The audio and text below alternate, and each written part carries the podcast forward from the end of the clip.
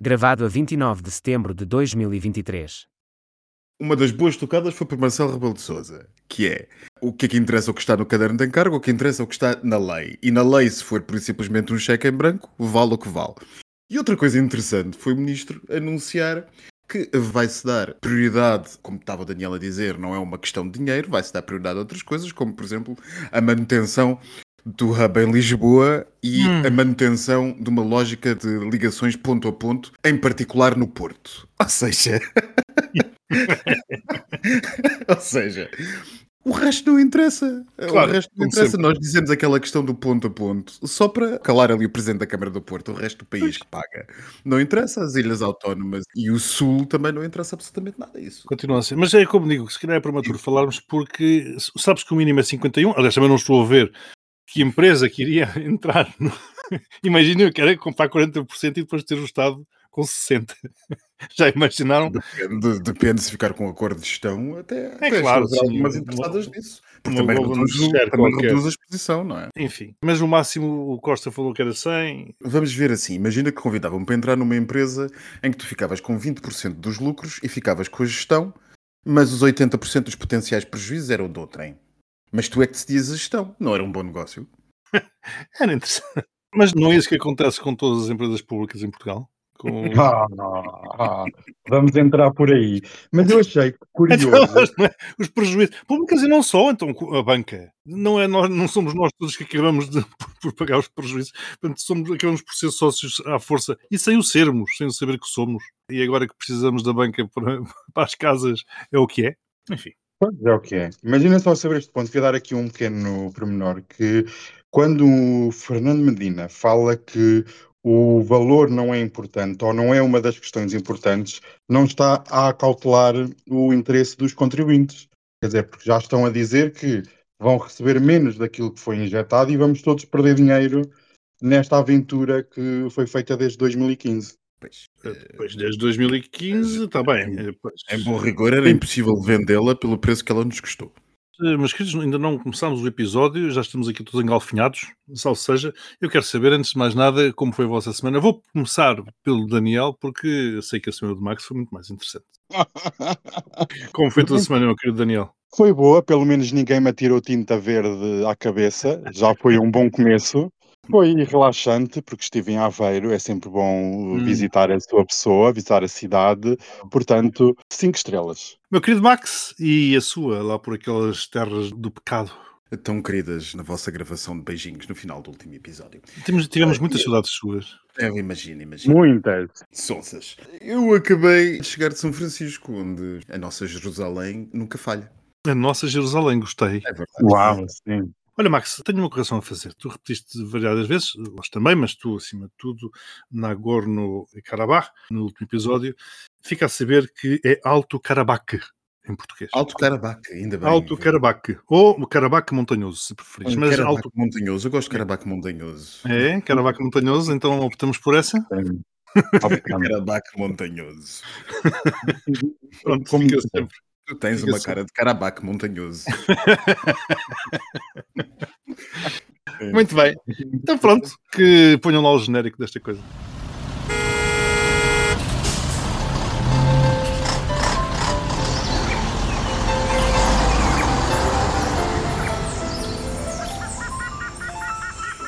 Triangulação do círculo. O meu nome é Miguel Agramonte, falo-vos de Aveiro e sou, como é que se diz, o provocador deste episódio. E eu sou Max Spencer Donner, estou em Faro. Eu sou Daniel Rocha e estou em Almada. Regressei a casa. Então estamos todos em casa. E já agora, para que conste, este é o centésimo, septuagésimo, oitavo episódio da Triangulação do Círculo. Estamos quase perto dos 200 episódios, vai haver festança. E por falar em festança, vamos já seguir para a Madeira, para as eleições regionais que aconteceram naquele arquipélago, onde se esperava uma grande festança pelo PSD, ganhou as eleições em aliança com o CDS-PP, mas não com maioria absoluta como esperava e, aliás, como assim desejava Miguel Albuquerque, que aliás, devem-se recordar com certeza, ameaçou demitir-se ou ameaçou não integrar o governo ou não formar o governo caso não tivesse essa mesma maioria absoluta, mas onde também o Chega teve muito que festejar porque conseguiu um número considerável de deputados face à inexistência de deputados no Parlamento Regional anterior. Acontece que depois vimos que aquela estratégia do PSD de extremar o discurso e, a certa altura, rejeitando o Chega, se calhar não resultou com tanta força quanto se esperava. Eu tenho que notar que tiveram no arquipélago uma abstenção elevada, quase 45%. Uma pergunta também que eu gostaria de fazer é de onde é que vieram os votos do Chega e já agora quanto é que vale o CDS na coligação. Eu acho que estas duas provocações, portanto, de onde vieram os votos do Chega e quanto vale o CDS na coligação, acho que eram pontos interessantes, ou que seriam pontos interessantes para nós pensarmos acerca. E 24 horas depois, ficámos a saber que a maioria absoluta foi alcançada, porque recordemos-nos, a coligação PSD-CDS-PP ficou a um deputado dessa mesma maioria absoluta, foi alcançada com acordo com o PAN e não com a Iniciativa Liberal, como se esperava e muitos pensavam que seria o que acontecesse. Vemos aqui também o presidente do PSD, Luís Montenegro, pela primeira vez, a deixar muito claro, na linha, talvez influenciado por Miguel Albuquerque, dizer que com o Chega nunca, jamais. Mas, queridos, por onde começar a interpretar isto? Como digo, as eleições foram eleições regionais, têm a importância que têm, naturalmente estão sempre marcadas pelas idiosincrasias da região, portanto não podemos extrapolar aquilo que acontece na região e os resultados da região da Madeira para o continente, mas há aqui coisas que me parecem que poderemos aproveitar e que poderemos concluir pontualmente alguns aspectos para Portugal continental. O que é que me tem a dizer? Com o Chega Jamé é um bocado estranho quando no arquipélago dos Açores existe um acordo do, com o PSD e o Chega. Portanto, Jamé até certo ponto. Mas realmente é de saudar, é de felicitar esta posição uh, mais extremada que era precisa, era necessária para a democracia portuguesa que Luís Montenegro realmente saiu da toca, saiu do buraco onde se encontrava e disse que chega não e nós vimos realmente na noite das eleições e nos dias seguintes a cara e a disposição de André Ventura, que depositou muita força nas eleições regionais da Madeira. E realmente há aqui um ponto de não retorno. A posição do PSD durante muito tempo foi uma posição de medo em relação ao Chega. E aqui parece haver uma distinção, uma separação das águas. E acredito que o PSD e Luís Montenegro acreditem que e nós já aqui tínhamos falado muitas vezes, e os analistas políticos também o afirmaram muitas vezes, que o PSD só consegue vencer as eleições se tiver uma posição clara em relação ao Chega. Não é dizer que, ah, talvez, se é o talvez, não vão ganhar eh, porcaria nenhuma. Portanto, há aqui uma novidade boa, é uma novidade boa, realmente é de saudar essa posição. Deixo aqui uma dica: quem escreve os discursos de Luís Montenegro devia ser despedido. Talvez contratem o chat GPT que deve fazer um melhor trabalho, porque no momento de vitória, foi uma vitória, porque o PSD continua a governar os destinos da Madeira. Há quase 50 anos. Há quase 50 anos, é já uma dinastia. Podia ter feito mais, podia ter feito melhor. Nota-se que o líder não está preparado para já não tem ideias. Nós vimos e ao, ao, longo destes meses temos visto que Luís Montenegro não tem ideias, não tem posições claras. Esta foi a primeira. Segundo, tentou colar esta vitória da Madeira para si, uma vitória pessoal, mas a vitória é de Miguel Albuquerque. Não é por Luís Montenegro ter aparecido nas eleições ou ter aparecido na campanha eleitoral que vai fazer de si um, um vitorioso. Tanto que ele personaliza essa vitória, depois apresenta o resultado futebolisticamente dizendo Montenegro 1, Costa 0. Até no PSD Madeira houve ali algum momento de tensão com esse discurso que a vitória é da estrutura local, não é de Luís Montenegro. Luís Montenegro foi lá uma vez e apareceu lá para dar o ar da sua graça. A vitória pertence às pessoas que conduziram a eleição, ao Miguel Albuquerque, quer tenha ganho com maioria ou não, está no poder e a política ganha quem tem mais votos e quem consegue formar coligações. Por falar em vencedores, uma das pessoas que individualizou a campanha foi a André Ventura. Não tem estrutura nos Açores, não tem estrutura na Madeira, dificilmente tem alguma estrutura a nível nacional. Esteve presente, fez força para o chegar a ganhar e realmente foi um dos vencedores da noite que é a terceira força política na Madeira, é a terceira força política no continente e aqui pode-se espelhar. Muitos dizem que não devemos pegar nas eleições locais da Madeira e transpor para o continente, Regionais. mas eh, regionais, peço desculpa, para mim é tudo local, tudo o que saia de Lisboa é localidade. Portanto, há aqui uma grande vitória. Logo, tu que não estás em Lisboa, és uma localidade. Eu estou a poucos metros de Lisboa. Eu, eu da minha janela vejo Lisboa, vejo o Panteão e tudo. Meu querido, Por- para o terreiro do Passo Almada é tão longe como Faro. Ah, não vamos entrar por aí, que estava um belo discurso sobre as alterações climáticas e a falta de ferrovia e de transportes públicos. Nós estamos aqui nas eleições regionais da Madeira e falar sobre os vencedores e vencidos e acredito realmente que o Chega conseguiu impor a sua vontade, o André Ventura conseguiu personalizar a campanha e também um dos grandes perdedores destas eleições, primeiro foi o CDS, que sozinho não vale nada. Se não fosse a mão estendida do PSD Madeira tinha deixado de existir. Acho que houve aqui um aqui uma tentativa um bocado emocional do PSD Madeira, de um partido que já teve coligações, etc. Não existe. Nuno Melo tentou também outro que tentou colar uma vitória do CDS estando presente no governo da Madeira para o CDS, mas convenhamos, se fosse sozinho, teria conseguido estes votos? Não teria e não estaria presente no Parlamento. Então, a resposta à pergunta que eu te fiz é que o CDS não vale nada na coligação, é isso?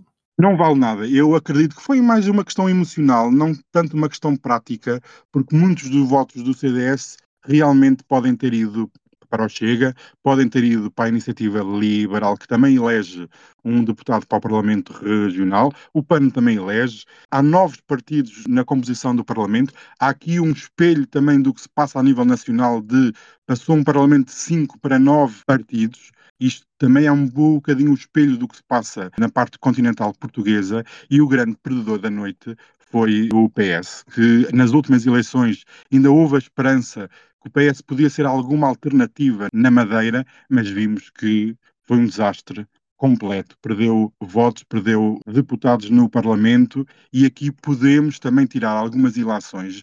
É lá está. Em todas as eleições, sejam locais, regionais, europeias, dizem sempre: ah, isto não pode ser transposto para o Parlamento Nacional e para o sentimento nacional. Mas é, as pessoas fazem parte de um país e votam consoante a situação política, social e económica. E há aqui algum alerta que deve ser eh, estudado e analisado no Largo do Rato, na sede do Partido Socialista. Cuidado, porque nas próximas eleições nada está garantido. As sondagens também estavam ali um bocadinho desfasadas do que na realidade aconteceu e podemos realmente espelhar esta situação regional para o Parlamento Nacional.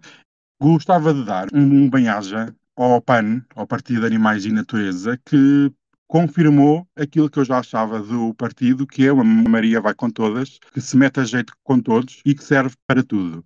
Um bem-aja também para a confusão que foi criada após ter sido assinado o acordo governamental entre o PSD Madeira e o PAN, a nível nacional, até já houve demissões de porta-vozes e ameaças de membros do partido abandonarem o partido devido a esta coligação na Madeira. Acho giríssimo, a política também feita disso. Muitos criticaram a posição do PAN e até a posição do PSD Madeira, mas a política é feita disto, é feita de coligações e de as pessoas se unirem. Nós às vezes olhamos para o norte da Europa e vemos coligações governamentais com partidos tão dispares, tão diferentes, e eles governam. Portanto, aqui em Portugal não há que haver esse medo de um partido que pode ser considerado centrista, mas isso depois depende do ponto de vista, aliás, a um partido de direita ou centro-direita. Portanto, um bem-aja para todos. Foi realmente muito emocionante para quem gosta de política como eu, um nerd. Foi muito emocionante ver estas eleições regionais que, por norma, nunca ligamos muito a estas, nem na Madeira, nem nos Açores, porque são dinastias. Portanto, um bem-aja a todos. Antes de passar ao Max, só gostava de falar aqui, ou fazer aqui uma referência. Tu dizias que dificilmente, ou que não se deve, ou que há pessoas que dizem que não se deve fazer a transposição dos resultados de eleições como estas para a realidade nacional. Há aqui um ponto que eu acho que é importante referir, que é a questão precisamente do Chega. O Chega é um partido, como tu disseste, de uma pessoa só, praticamente, mas é, acima de tudo, é um partido anti-regionalização. Portanto, o que nós vemos aqui Exato. é que um partido anti-regionalização consegue eleger três deputados numa região autónoma. Portanto, se isto não é voto de protesto, Três salvos, que será? quatro. Quatro. Quatro. Pronto, o que é que será? Quando eu pergunto de onde é que vieram os votos do Chega, eh, quer dizer, com uma abstenção na ordem dos 45%, eh, com o PS a ter uma queda eh, assombrosa. De onde é que vieram os votos do Chega? Quem é que está a votar como forma de protesto? Porque o problema é que partidos como o Chega, como nós dizemos, o risco é que as pessoas votem neles não porque estejam muito conhecedoras ou que se identifiquem muito com o programa de tais partidos. Bom, enfim, o Chega também é fácil, basta ler duas páginas A4, mas votam neles como forma de protesto e é isto que pode ter acontecido. Aliás, eu nunca pensei citar Alberto João Jardim, nunca pensei estar totalmente de acordo com ele. Ele veio fazer umas declarações nas noites das eleições em que é diz exatamente o que nós tínhamos dito aqui na triangulação. Tanto que eu até penso que o senhor deve ser também um dos nossos fiéis ouvintes da triangulação do círculo em relação ao populismo, em relação ao Chega e em relação a partidos como o PS e o PST não terem vindo a fazer as mudanças necessárias que depois levam à questão do Chega. Uma última nota para o PAN e o Nuno Melo na mesma coligação. Portanto, temos as touradas e os antitouradas numa coligação só, o que eu acho bastante interessante. Com a distância, permitam-me dizer que não tenho muito presente tudo o que se passou nessa noite, porque com a distância que estava, tanto física como em termos de horário, portanto, à altura em que as coisas começaram a falar, eu ainda estava ferrado na cama. Não acompanhei como um geek de política como o Daniel, que sou, eh, não acompanhei como poderia ter acompanhado essas eleições. Portanto, o que vi, vi eh, já jusante, já depois de um bocado mastigado.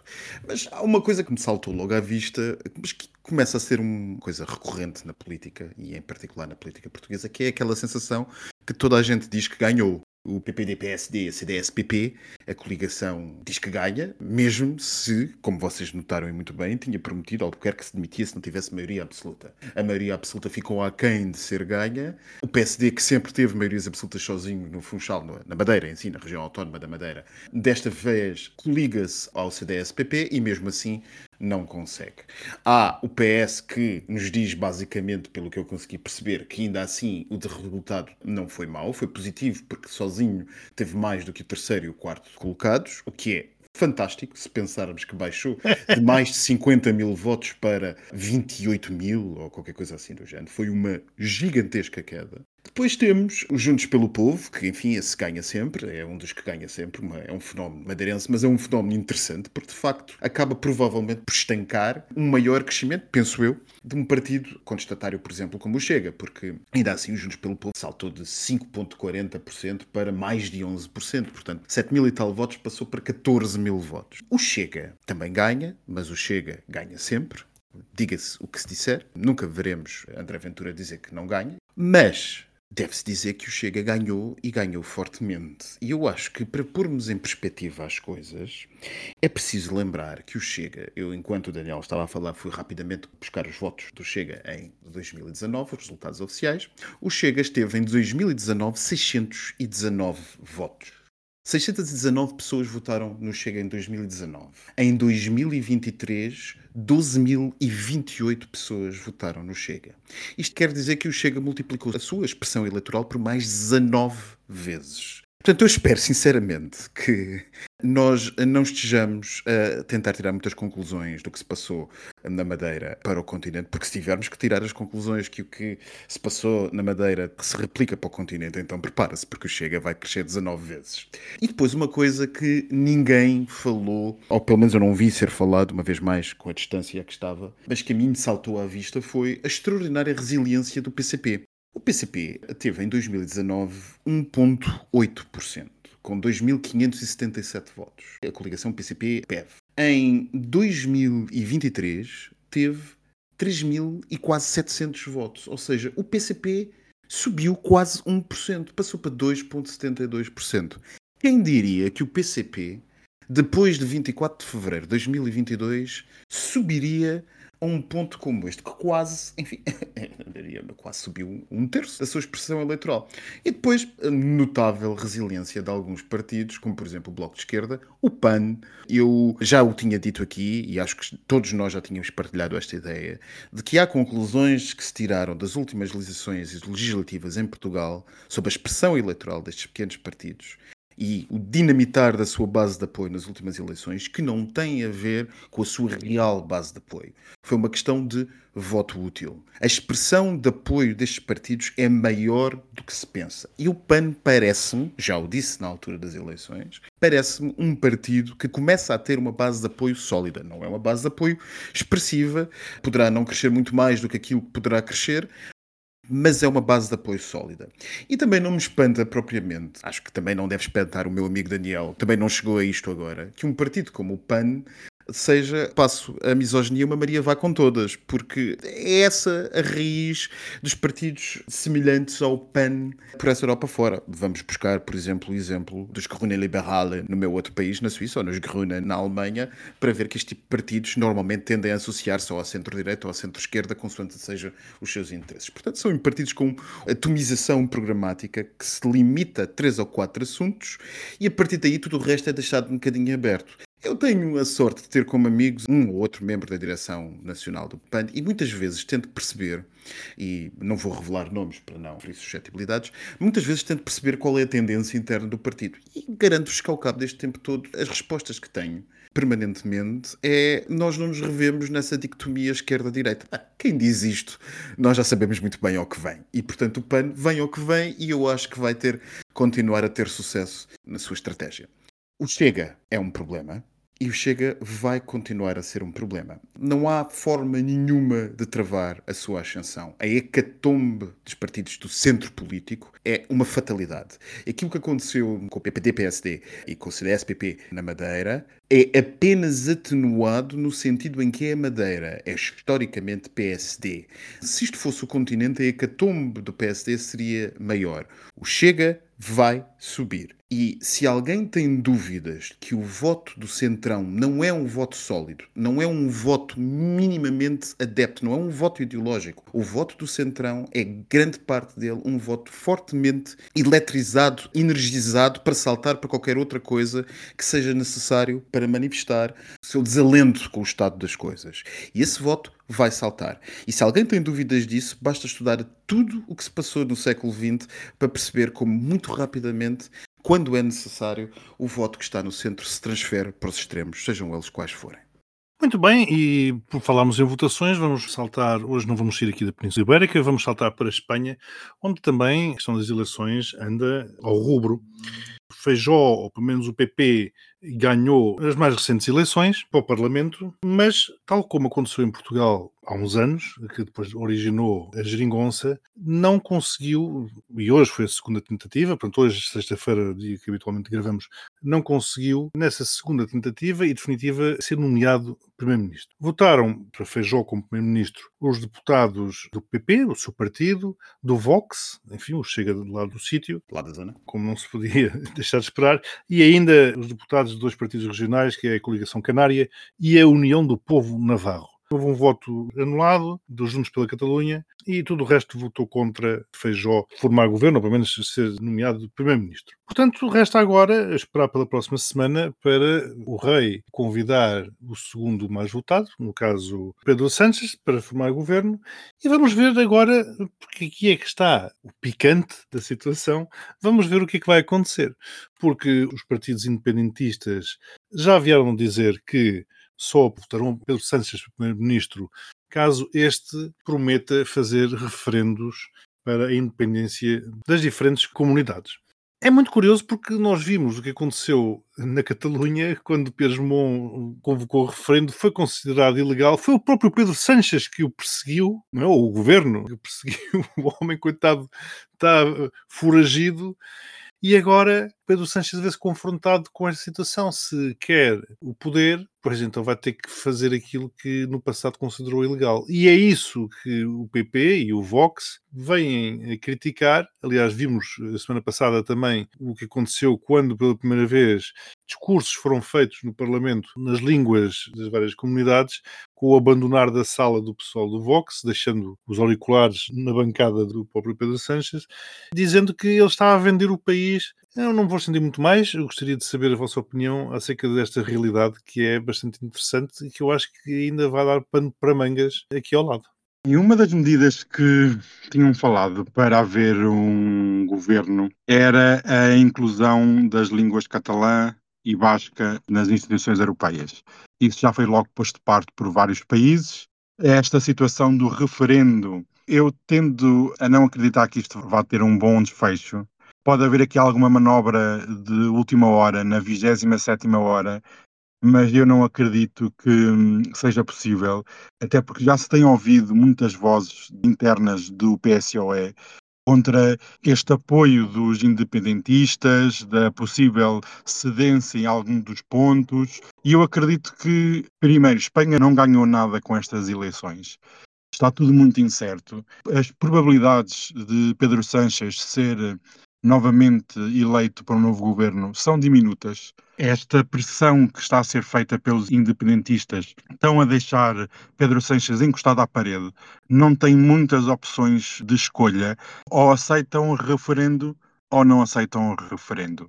E se realmente houver eleições, e eu acredito que poderá haver, espero estar errado, o que é que se ganhou nestes seis meses ou até, até ao final do ano, numas possíveis eleições, o que é que Espanha ganhou, o que é que a União Europeia ganhou. Espanha tem a presidência rotativa da União Europeia, nada foi discutido, nada foi aprovado. Andámos aqui em stand-by, em banho-maria. Como eu já tinha referido num dos episódios anteriores, quando foi na altura as eleições no verão, a próxima presidência rotativa no início de 2024 também nada vai aprovar e nada vai ser feito devido às eleições europeias entre entre maio e junho de 2024, perdeu-se aqui uma oportunidade histórica de avançar em alguns temas europeus.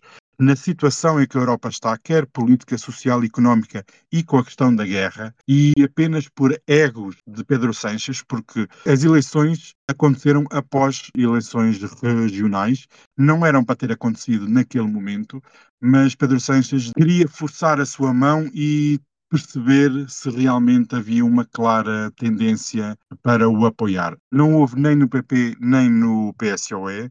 A bem da União Europeia, a bem do bem comum, deveria ter-se mantido no cargo e não devia ter existido eleições, mas lá está. Eu, muitas vezes os egos pessoais destes postos estadistas metem em causa muitas outras questões. E nós vimos por essa Europa fora e por esse mundo fora o ego é o principal eh, problema na política internacional. Eu já estive a ver há pouco as casas de apostas em Espanha dão uma maior probabilidade de não haver governo. Lá está, eu também concordo com isso, mas espero estar enganado. E como Espanha é um dos maiores parceiros económicos de Portugal, espero que haja alguma estabilidade política, alguma clarificação de uma tendência para seguir e pronto, e nós sabemos agora, pelo menos uma das coisas que sabemos que foi o PP vai se aliar ao Vox de que maneira for. Já houve, pelo menos de um dos lados, ficou claro qual é a posição. Agora, o resto, veremos se existem novas eleições em dezembro ou se Pedro Sánchez vai outra vez governar a Espanha. E aqui, outro pequeno pormenor.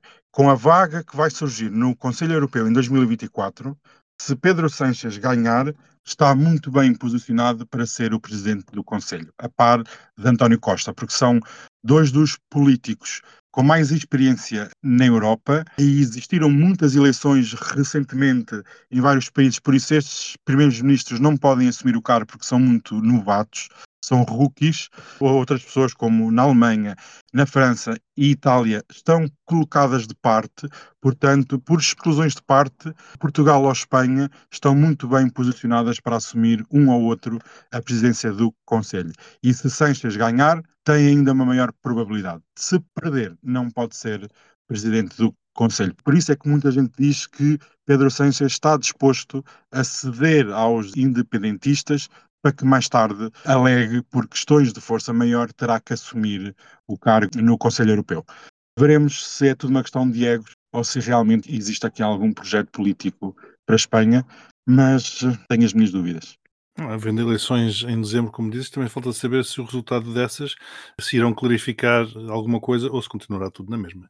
Há uma coisa que eu gostava de comentar antes de passarmos às eleições espanholas propriamente dita, que é que em Portugal toda a gente está a falar do presidente do Conselho, como se Charles Michel fosse uma coisa assim tão relevante. E ninguém pensa que isto não é uma crítica, amigo Daniel, é apenas um comentário que eu faço a esta generalizada questão da presidência do Conselho Europeu que se faz na política em Portugal.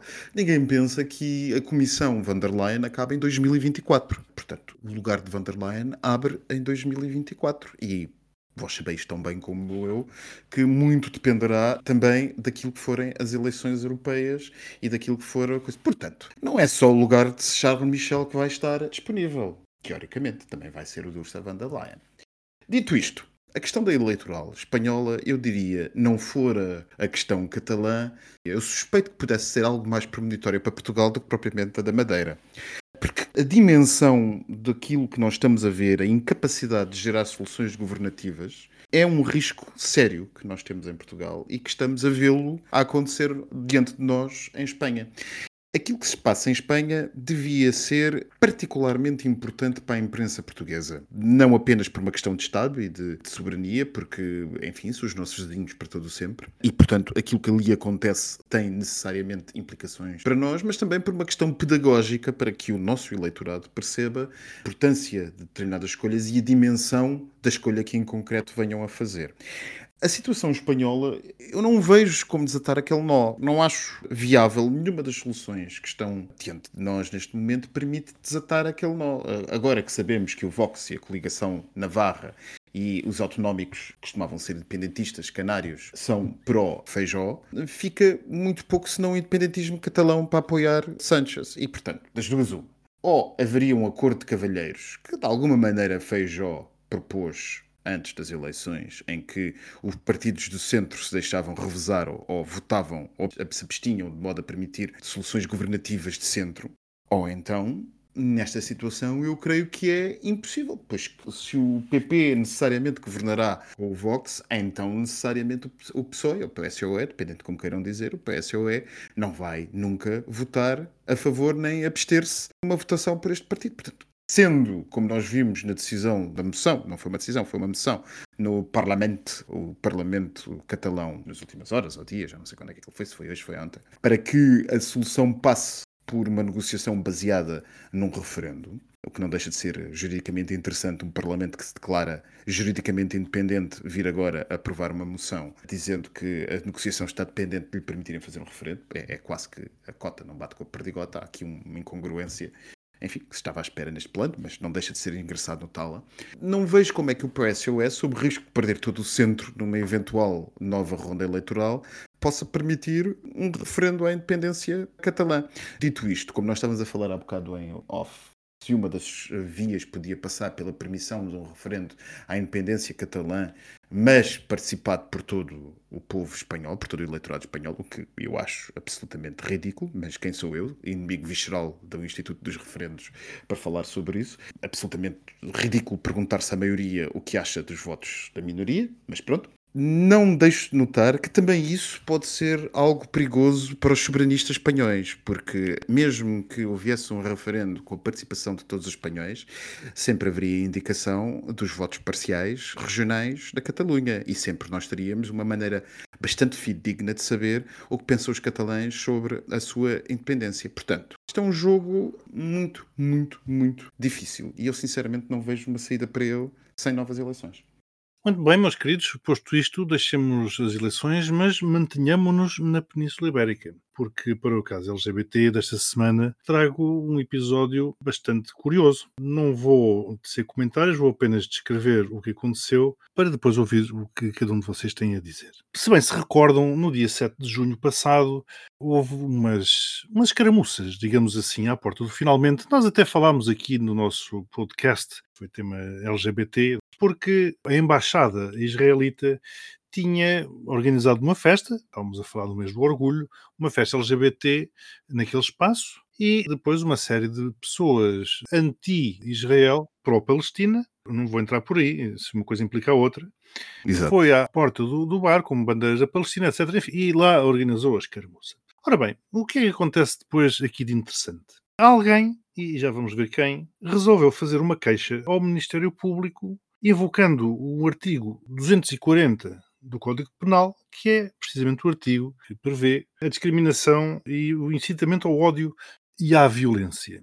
Parece tudo muito normal, enfim, parece tudo muito lógico num Estado de Direito, não fosse o facto de que quem apresentou a queixa foi precisamente Mário Machado, um famoso neonazi, já condenado várias vezes, precisamente por crimes de incitamento ao ódio e à violência. O que é que os meus queridos companheiros de podcast têm a dizer em relação a isto, em relação a termos um neonazi a pôr-se do lado, entre aspas, e portanto com toda a ironia possível, do lado dos LGBTs, invocando discriminação, incitamento ao ódio e à violência contra um grupo de LGBTs que estavam dentro de um bar LGBT? É muito difícil dizer o que eu gostava de dizer porque seriam só palavrões e depois a edição punha uma data de pis aqui por cima e ninguém se entendia. Antes de mais, a análise técnica. O crime previsto no artigo 240 do Código Penal prevê o discurso de ódio, numa conduta punível por alguém que, através de um meio de divulgação público, provoca ou incita a prática de atos de violência, difamação, injúria ou ameaça a pessoas ou grupos e pessoas, nomeadamente a razão da sua etnia, nacionalidade, religião, género, orientação sexual ou deficiência. Ou seja, tudo aquilo que Mário Machado faz nas suas redes sociais quase todos os dias. E pelo qual já foi condenado. E pelo qual já foi condenado. E portanto, eu tenho dúvidas, tenho muitas dúvidas, que, malogrados as boas intenções de Mário Machado, o crime previsto no artigo 240 do Código Penal se aplica àquilo que se passou. E provavelmente é isso que o Ministério Público vai dizer, porque não houve um incitamento à violência baseado na etnia, nacionalidade, religião, género, orientação sexual ou deficiência dos presentes. Eles podem se ter chamado de muitas coisas, mas as pessoas que estavam ali não estavam, por exemplo, do lado pró-Palestina, chamemos-lhe assim, não estavam por ódio da orientação sexual dos que estavam dentro do finalmente ou à porta do finalmente. As pessoas que estavam à porta do finalmente não estavam por ódio à etnia das pessoas que estavam do lado da Palestina. Portanto, o que há aqui é uma questão de ofensas à integridade física e até de ofensas, pura e simplesmente, e poderá ser relevante do ponto de vista criminal, admito que sim, mas provavelmente estarão dependente de queixa da própria vítima e não propriamente de Mário Machado. Dito isto, eu acho que se nós estamos de facto à procura de alguém para apontar o dedo e para culpar disto tudo, basta sentarmos num giras com as nossas cabeleiras bem penteadas em frente a um espelho. E olharmos bem uns aos outros no espelho. E dizermos tu és o único culpado disto, porque se alguém deve ser culpado pelo estado de ridículo a que isto chegou e de absoluto empolamento desnecessário de questões e questínculas que não têm a ver com os direitos LGBT, como este, somos nós mesmos. E permitir que Mário Machado e outros que tais, tanto em Portugal como lá fora, isto não é uma estratégia de Mário Machado, isto é uma estratégia que está a ser vista em muito sítio, muito sítio mesmo por aí. No norte da Europa, não raras vezes, são coletivos de extrema-direita e partidos políticos de extrema-direita que apresentam queixa por ofensas homofóbicas por comunidades imigrantes a homossexuais residentes nos países em causa.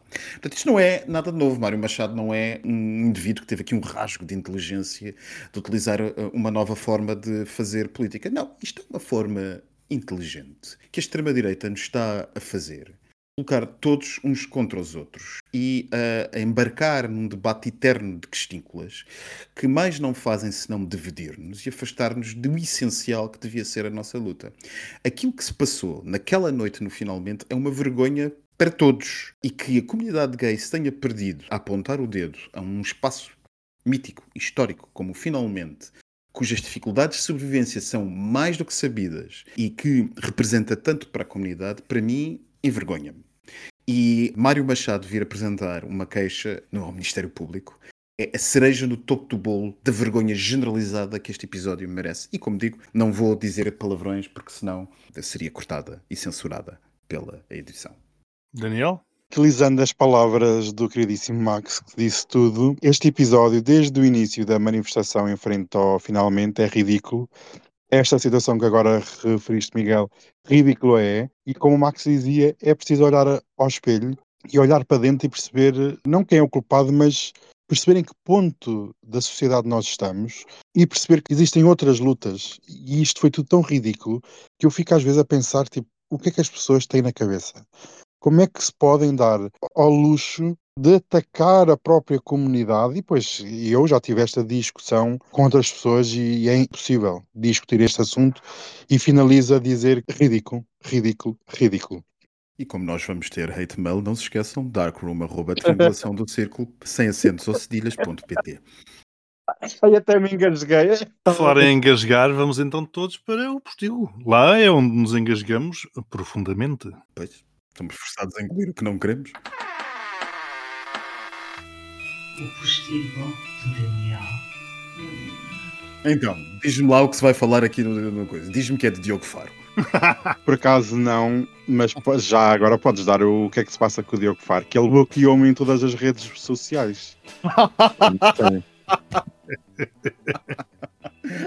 Queres aqui elucidar aqui não, eu apenas o li um título que dizia e enviei, diretamente para ti, porque tu és a que és a pessoa entendida neste tipo de tópicos, que dizia que Diogo Faro assumiu uma relação aberta. Eu não sei se assumiu a relação ou assumiu que era aberta. O título era Assumiu relação aberta. E achei que isso era uma coisa interessante para tu nos entreteres e dizeres tudo o que tens a dizer sobre o assunto. Creio que saibas mais do que nós. Pois, eu não vou falar, senão ainda tenho aqui uma manifestação à porta, uma manifestação de unhas pintadas e não sei se com ele ou com outras pessoas. Olha, um bem-aja para a relação dele, assumiu, está assumida, gosta de beijar outras pessoas, como a namorada ou a esposa ou com companheira, como queiram chamar. Um bem-aja e pronto, se ele nos ouvir, olha, estou bloqueada. É o que é. Vá, Diogo, desbloqueia lá o Daniel, pelo amor de Deus. Bloqueia para eu ir fazer eh, troll para a internet. Ele era a pessoa perfeita, que ele respondia sempre. Até ao ponto que, pronto, me bloqueou. Notícias. Sabem qual é que foram as últimas palavras que a Rainha Isabel II disse à Sarah Ferguson, a ex-mulher do Príncipe André? Não. Não Vocês não sabem? Ela disse assim, simplesmente, sê tu mesma, Sarah. Ela tem um podcast que chama-se Tea Talks with the Duchess and Sarah. Estes têm esses Ela- rasgos quando estão a quinar. E- É verdade. É verdade, é. E a Sara diz que percebeu que não estava a ser autêntica, mas que agora se sente mais felizarda e mais livre desde que a rainha morreu. Eu Mas quem não estava a ser autêntica? A rainha ao dizer aquilo ou a Sara? A Sara, a Sara. Sara, a Sara. A Sara é que não estava a ser autêntica e então, pronto.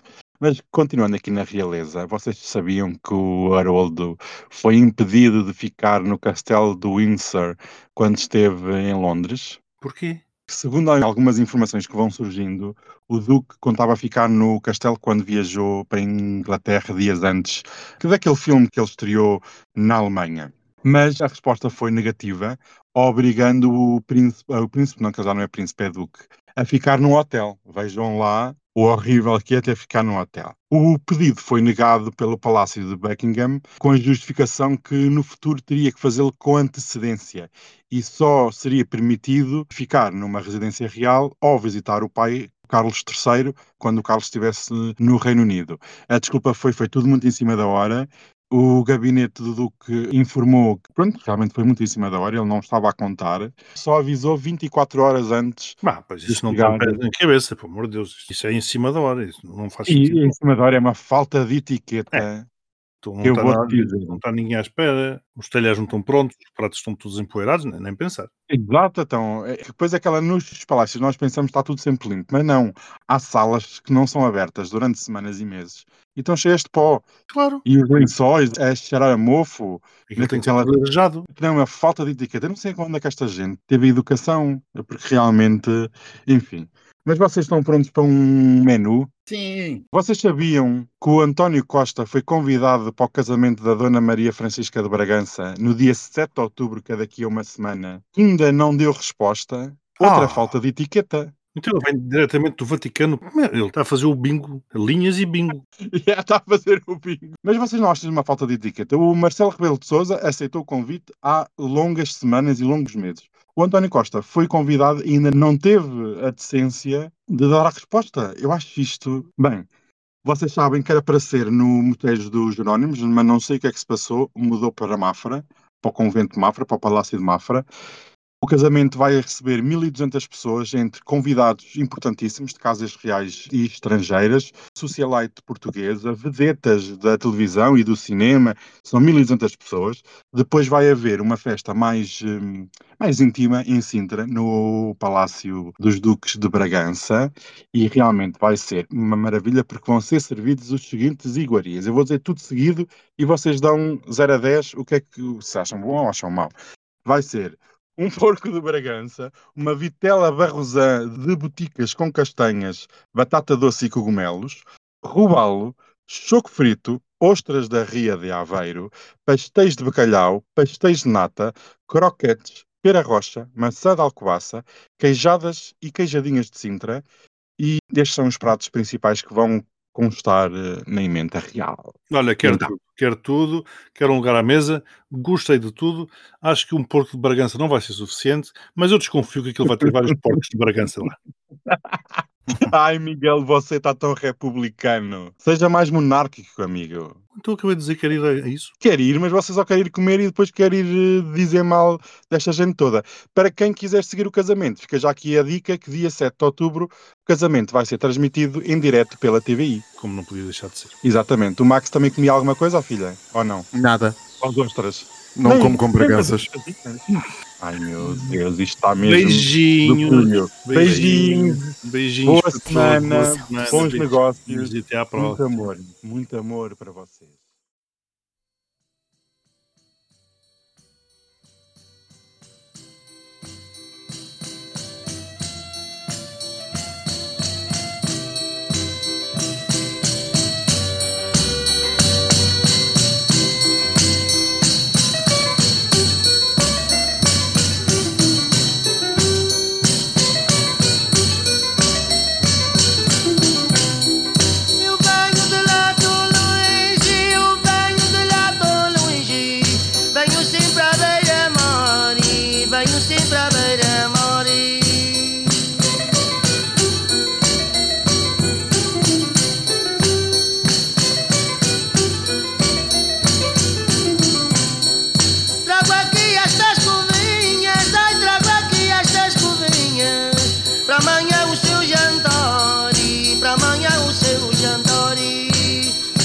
Deixa